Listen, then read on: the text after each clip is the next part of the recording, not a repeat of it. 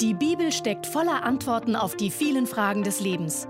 Baylis Conley hat es selbst erlebt und erklärt dir das Wort Gottes verständlich und lebensnah. Die Kirche wird weggeholt. Dieser Ausdruck ist übrigens biblischer als Entrückung. Das Wort Entrückung steht nirgends in der Bibel. Es ist nicht falsch, aber in der Bibel steht es so.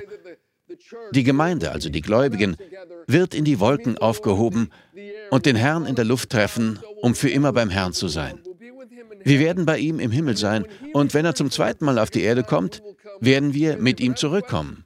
Und jetzt eine Frage. Was passiert mit uns im Himmel, bevor das zweite prophetische Ereignis eintrifft und Jesus auf die Erde zurückkehrt? Ich möchte Ihnen zwei Dinge zeigen, die es im Himmel geben wird. Das erste ist der Richterstuhl Christi. In der Bibel wird nur zweimal direkt vom Richterstuhl Christi gesprochen, aber in der ganzen Bibel wird immer wieder darauf angespielt. Eine der Stellen, in der er direkt genannt wird, ist Römer 14, Vers 10. Da wird die Frage gestellt, du aber, was richtest du deinen Bruder? Oder auch du, was verachtest du deinen Bruder? Denn wir werden alle vor den Richterstuhl Gottes gestellt werden. Und in Vers 12 heißt es, also wird nun jeder von uns für sich selbst Gott Rechenschaft geben. Auch in 2. Korinther 5 ist davon die Rede.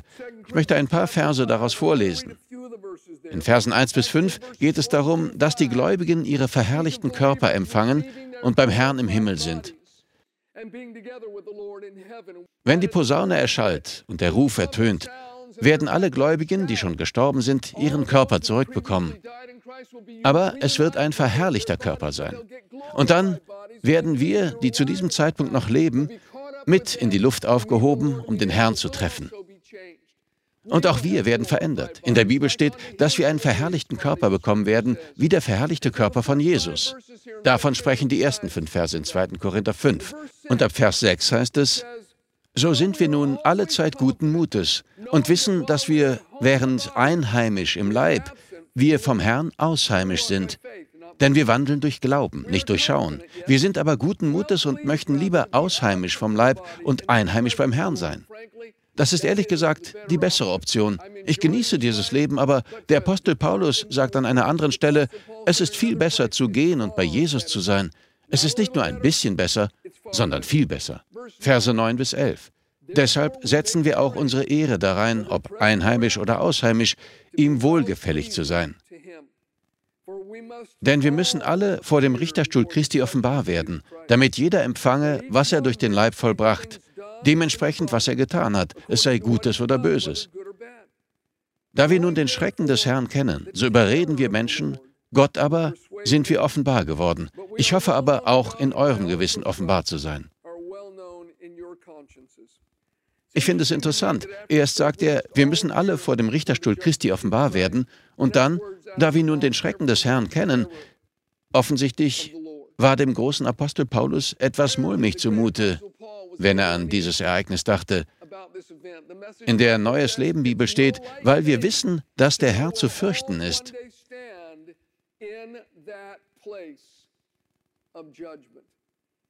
Vor dem Richterstuhl Christi werden wir nicht gerichtet oder für unsere Sünden bestraft. Das hat Christus am Kreuz von Golgatha auf sich genommen. Mit seinem Blut hat er unsere Sünden ausgelöscht. Wir werden dort also nicht für unsere Sünden bestraft. Auf Altgriechisch steht hier das griechische Wort Bema. B-E-M-A. Damit ist im Altgriechischen unter anderem der Sitz des Schiedsrichters bei den Olympischen Spielen gemeint. Der Schiedsrichter saß nicht auf seinem Stuhl, um zu urteilen, sondern um die Sieger zu ehren. Darauf nimmt diese Stelle Bezug. Jesus sagt in Offenbarung 22, Vers 12 zur Kirche, siehe, ich komme bald und mein Lohn mit mir, um einem jeden zu vergelten, wie sein Werk ist.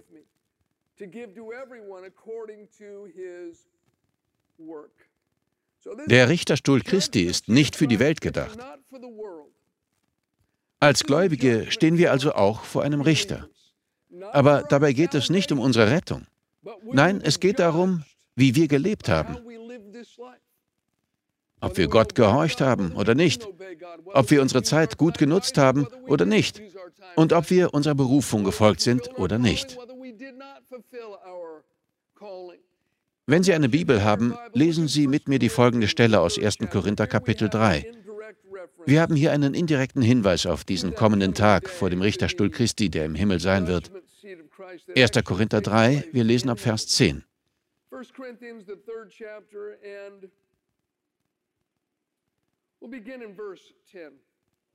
Nach der Gnade Gottes, die mir gegeben ist, habe ich als ein weiser Baumeister den Grund gelegt, ein anderer aber baut darauf, jeder aber sehe zu, wie er darauf baut. Denn einen anderen Grund kann niemand legen, außer dem, der gelegt ist, welcher ist Jesus Christus. Wenn aber jemand auf den Grund Gold, Silber, kostbare Steine, Holz, Heu, Stroh baut, so wird das Werk eines jeden offenbar werden. Denn der Tag, er spricht über den gleichen Tag, wird es klar machen, weil er in Feuer offenbart wird. Und wie das Werk eines jeden beschaffen ist, das wird das Feuer erweisen. Wenn jemandes Werk bleiben wird, das er darauf gebaut hat, so wird er Lohn empfangen. Sagen wir alle Lohn. Vers 15. Wenn jemandes Werk verbrennen wird, so wird er Schaden leiden, er selbst aber wird gerettet werden, doch so wie durchs Feuer. Das Fundament ist also eine Metapher für Jesus. Das haben wir verstanden. Wenn wir auf Jesus vertrauen, haben wir ein festes Fundament. Und unser Leben ist das, was wir auf diesem Fundament bauen.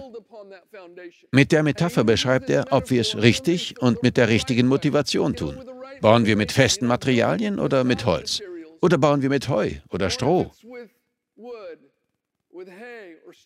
Dieser Tag wird es zeigen. Denn wenn das Werk von jemandem verbrennt, ist er trotzdem gerettet, aber wie durchs Feuer hindurch. Das Fundament wird dadurch nicht beschädigt, aber wenn das, was wir gebaut haben, an diesem Tag verbrennt, bekommen wir keinen Lohn. Denn an diesem Tag kommt ans Licht, wer wir wirklich sind, was wir tun und was wirklich dahinter steckt.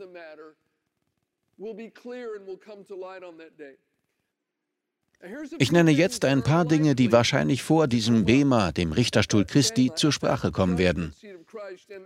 Ich werde nicht alle Bibelstellen nennen, aber die Bibel bestätigt uns, dass wir Gläubigen in diesen Bereichen beurteilt werden.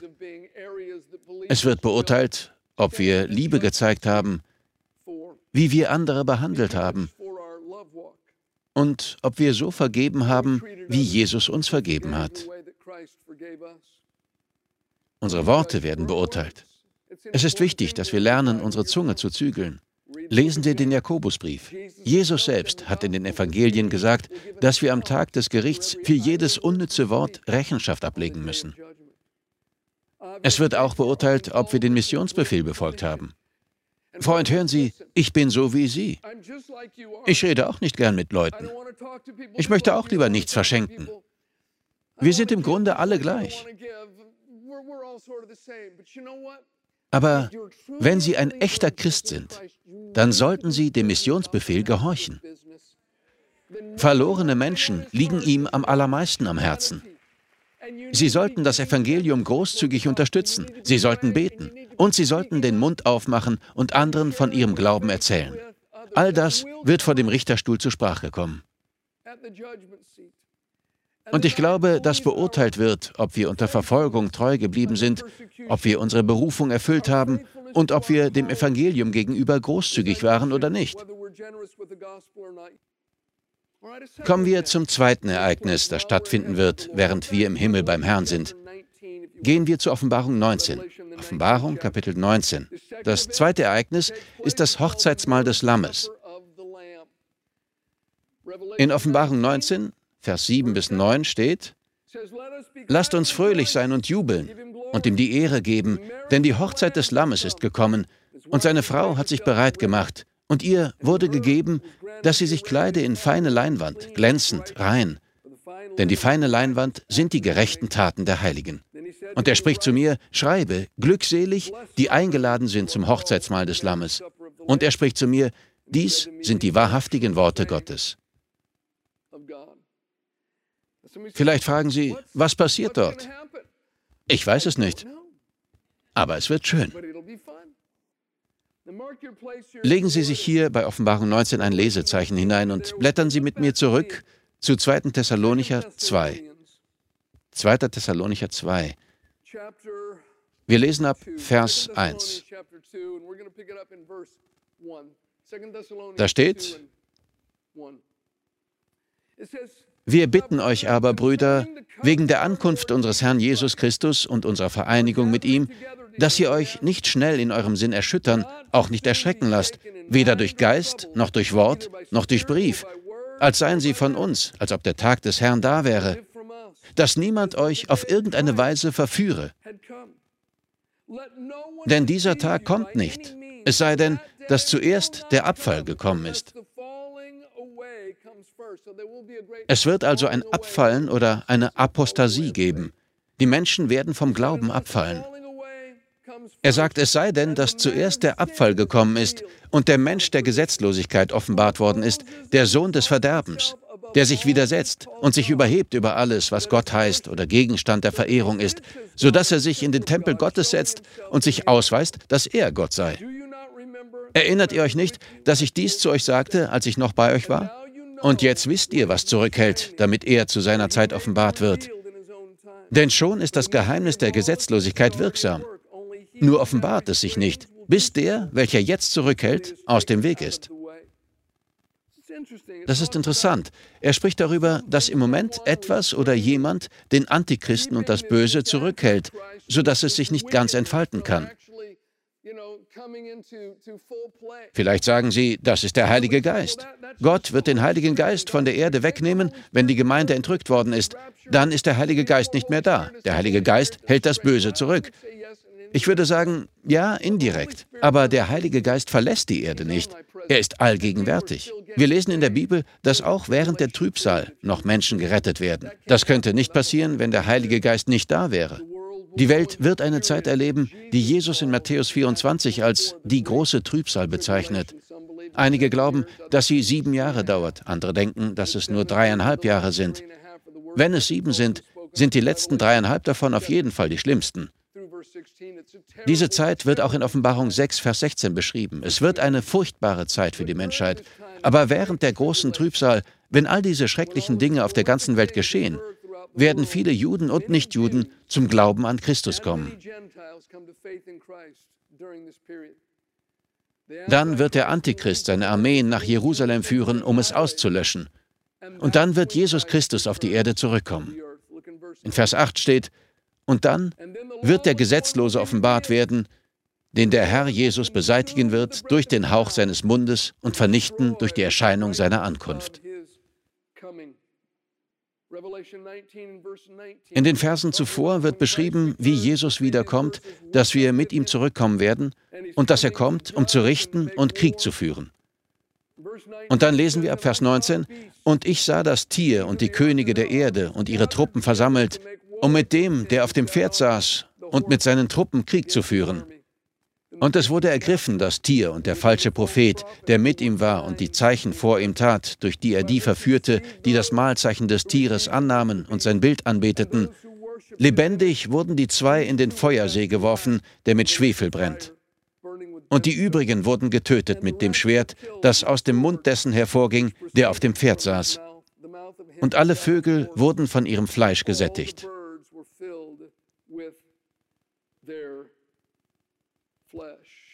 Das nennt man auch den Kampf von Armageddon. Und dann geschieht etwas sehr Interessantes. Der Satan wird für tausend Jahre gefesselt. Und Christus, der gerade mit seinen Heiligen auf die Erde zurückgekehrt ist, richtet sein tausendjähriges Friedensreich auf. In Sacharja 14, Vers 9 steht, dass er der König der ganzen Welt wird. Lesen wir Offenbarung 20 ab Vers 1. Und ich sah einen Engel aus dem Himmel herabkommen, der den Schlüssel des Abgrundes und eine große Kette in seiner Hand hatte. Und er griff den Drachen, die alte Schlange, die der Teufel und der Satan ist, und er band ihn tausend Jahre und warf ihn in den Abgrund und schloss zu und versiegelte über ihm, damit er nicht mehr die Nationen verführe, bis die tausend Jahre vollendet sind. Nach diesem muss er für kurze Zeit losgelassen werden. Und ich sah Throne, und sie setzten sich darauf, und das Gericht wurde ihnen übergeben. Und ich sah die Seelen derer, die um des Zeugnisses Jesu und um des Wortes Gottes willen enthauptet worden waren, und die, welche das Tier und sein Bild nicht angebetet und das Mahlzeichen nicht an ihre Stirn und an ihre Hand angenommen hatten, und sie wurden lebendig und herrschten mit dem Christus tausend Jahre. Jesus richtet also das tausendjährige Reich auf und der Teufel wird für tausend Jahre eingesperrt. Vielleicht fragt jetzt jemand, warum wird er danach wieder freigelassen? Ich weiß es nicht. Das wird uns nicht gesagt. Ich könnte hier nur Vermutungen äußern. Wir erfahren nicht warum. Wir lesen nur, dass es geschehen wird. In diesen tausend Jahren gibt es keine Kriege. Schwerter werden zu Pflugscharen. Es wird eine Zeit sein, in der auf der ganzen Welt großer Wohlstand und großer Frieden herrschen. Es gibt keine gefährlichen Tiere mehr. Jesus ist physisch auf der Erde und herrscht über sie. Und seine Herrschaft hat kein Ende. Es wird ein weltweites Reich sein. Und es wird keine menschlichen Herrscher mehr geben. Jesus ist der Herrscher. Aber dann, dann gehen die tausend Jahre zu Ende. Ab Vers 7. Und wenn die tausend Jahre vollendet sind, wird der Satan aus seinem Gefängnis losgelassen werden und wird hinausgehen, die Nationen zu verführen, die an den vier Ecken der Erde sind, den Gog und den Magog, um sie zum Krieg zu versammeln. Deren Zahl ist wie der Sand des Meeres. Und sie zogen herauf auf die Breite der Erde und umzingelten das Heerlager der Heiligen und die geliebte Stadt. Und Feuer kam aus dem Himmel herab und verschlang sie. Und der Teufel, der sie verführte, wurde in den Feuer- und Schwefelsee geworfen, wo sowohl das Tier als auch der falsche Prophet sind. Und sie werden Tag und Nacht gepeinigt werden von Ewigkeit zu Ewigkeit. Es wird also einen letzten großen Kampf geben, der sehr kurz sein wird. Von Gott wird Feuer herunterkommen und sie verzehren. Und dann wird es mit dem Teufel zu Ende sein. Er wird für alle Ewigkeit in den Feuersee geworfen und kann uns nie mehr verführen und beeinflussen. Aber ist es nicht interessant? Als er nach tausend Jahren losgelassen wird, zieht er los, um die Völker zu verführen. Und so viele Menschen lassen sich von ihm verführen und folgen ihm. Sie sind wie Sand am Meer. Es gab tausend Jahre Frieden. Tausend Jahre ohne Krieg. Jesus ist physisch auf der Erde anwesend. Aber es gibt immer noch Menschen, die ihn nicht wollen und die sich dafür entscheiden, ihn abzulehnen und sich gegen ihn zu wenden. Ein erstaunlicher Gedanke.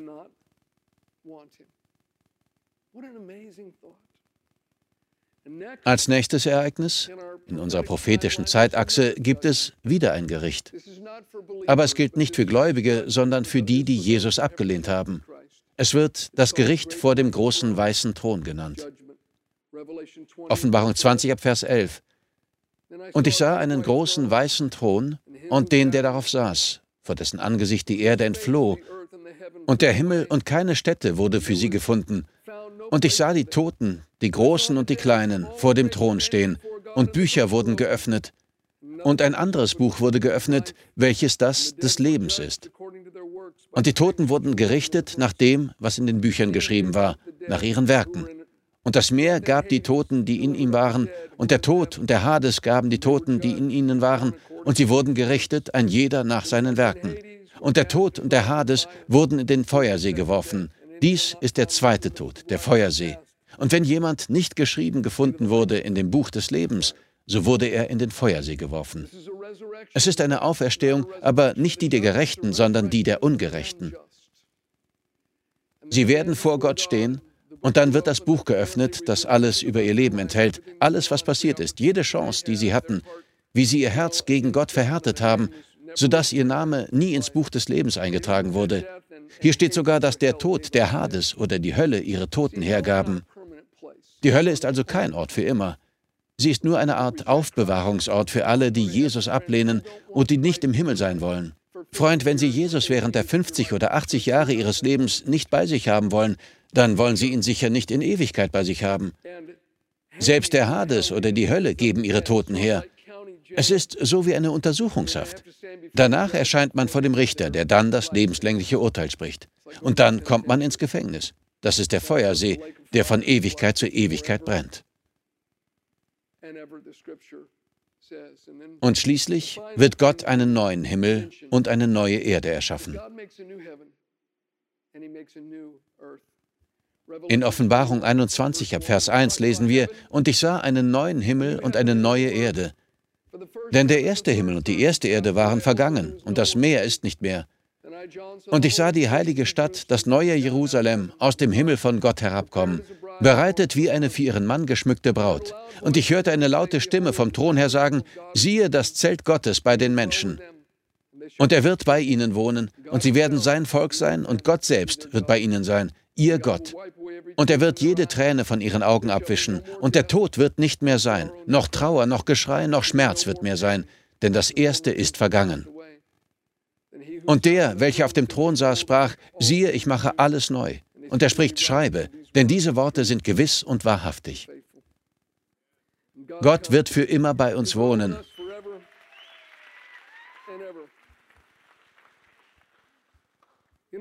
Bei seinem ersten Kommen kam Jesus als Retter,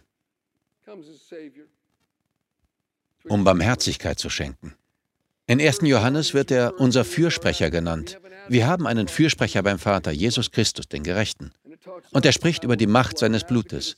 Ein Fürsprecher ist ein Anwalt. Aber wenn Jesus wiederkommt, kommt er nicht als Fürsprecher, sondern als Richter. Im Moment ist Jesus noch unser Anwalt. Aber es wird der Zeitpunkt kommen, an dem er unser Richter ist. Im Moment gibt es noch Barmherzigkeit. Es gibt Gunst. Es gibt Gnade. Es gibt Vergebung. Wiederherstellung ist möglich. Aber diese Tür wird nicht immer offen sein. Dieses Leben ist ein Rauch, der für eine kleine Zeit da ist und dann verschwindet. Ich möchte mein Leben mit einem Auge auf dem Richterstuhl Christi führen. Meine Rettung steht außer Frage, mein Fundament ist sicher, aber ich möchte mit den richtigen Materialien auf diesem Fundament bauen. Ich möchte mich den Dingen widmen, die Gott wichtig sind und die ich in die Ewigkeit mitnehmen kann. Ich möchte großzügig sein. Ich möchte nicht an Bitterkeit und Verletzungen festhalten. Ich möchte diese Dinge loslassen und nicht zulassen, dass sie mich und meine Familie und die um uns herum vergiften. Ich möchte den Missionsbefehl erfüllen, beten und geben, anderen von Jesus erzählen und mein Licht leuchten lassen. Ich möchte auf meine Worte achten und mir bewusst sein, dass ich für alles Rechenschaft ablegen muss, was ich sage. Ich möchte Menschen behandeln, wie ich behandelt werden möchte, nach der altbekannten goldenen Regel. Es ist eine gute Regel. Leben wir in dem Bewusstsein, dass jederzeit der Ruf und die Posaune ertönen können und die Gelegenheit vorbei ist, um noch alles zu ordnen und richtig zu machen.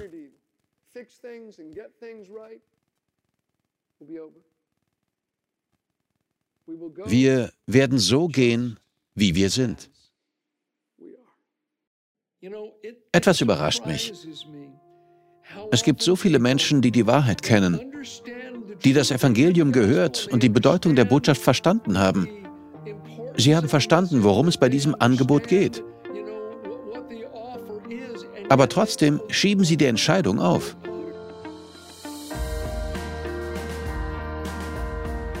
Wir danken dir fürs Zuhören. Weitere Predigten sowie eine tägliche Andacht von Baylis findest du kostenlos auf baylis-conley.de. Gott segne dich.